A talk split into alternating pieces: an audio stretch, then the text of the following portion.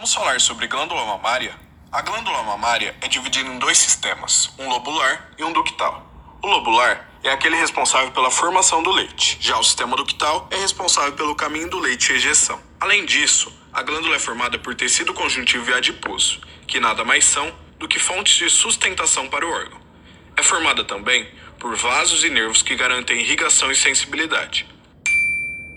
O câncer de mama resulta de uma proliferação incontrolável de células anormais, que surgem em função de alterações genéticas.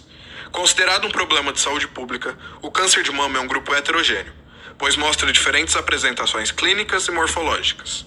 O desenvolvimento do câncer de mama é, em geral, lento, podendo levar vários anos para que uma célula prolifere e dê origem a um tumor palpável.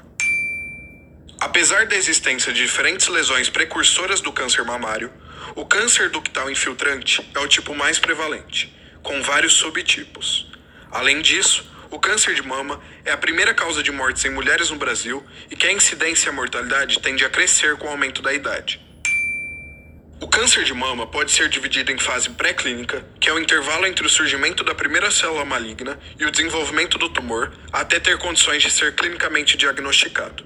A sequência de eventos ainda é um mistério, mas admite-se que o câncer de mama passa por uma fase in situ, ou seja, local onde a membrana basal está preservada, evoluindo para uma ruptura desta membrana, progredindo para a forma infiltrada ou invasiva.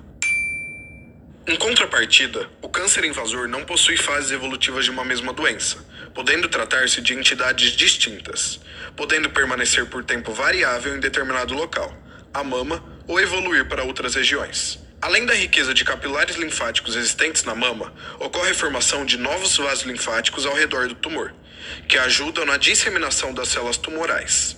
Os principais sítios de metástases do câncer de mama são os ossos, pulmões e pleura, fígado e com menor frequência o cérebro, o ovário e a pele. Na maior parte dos casos, o câncer de mama cresce lentamente, porém, eventualmente, apresenta crescimento rápido e maior possibilidade de disseminação devido às características próprias do tumor, tais como grau de diferenciação, presença de receptores moleculares, exposição a estímulos hormonais, resposta imune e estado nutricional. Assim, os fatores de risco para desenvolver o câncer de mama são a idade, primeira menstruação precoce, antes dos 8 anos, menopausa tardia, após os 50 anos, primeira gravidez após os 30 anos, nunca ter engravidado, terapia de reposição hormonal pós-menopausa, exposição a radiações em idade inferior a 40 anos, ingestão regular de álcool, obesidade, sedentarismo e histórico familiar de câncer de mama.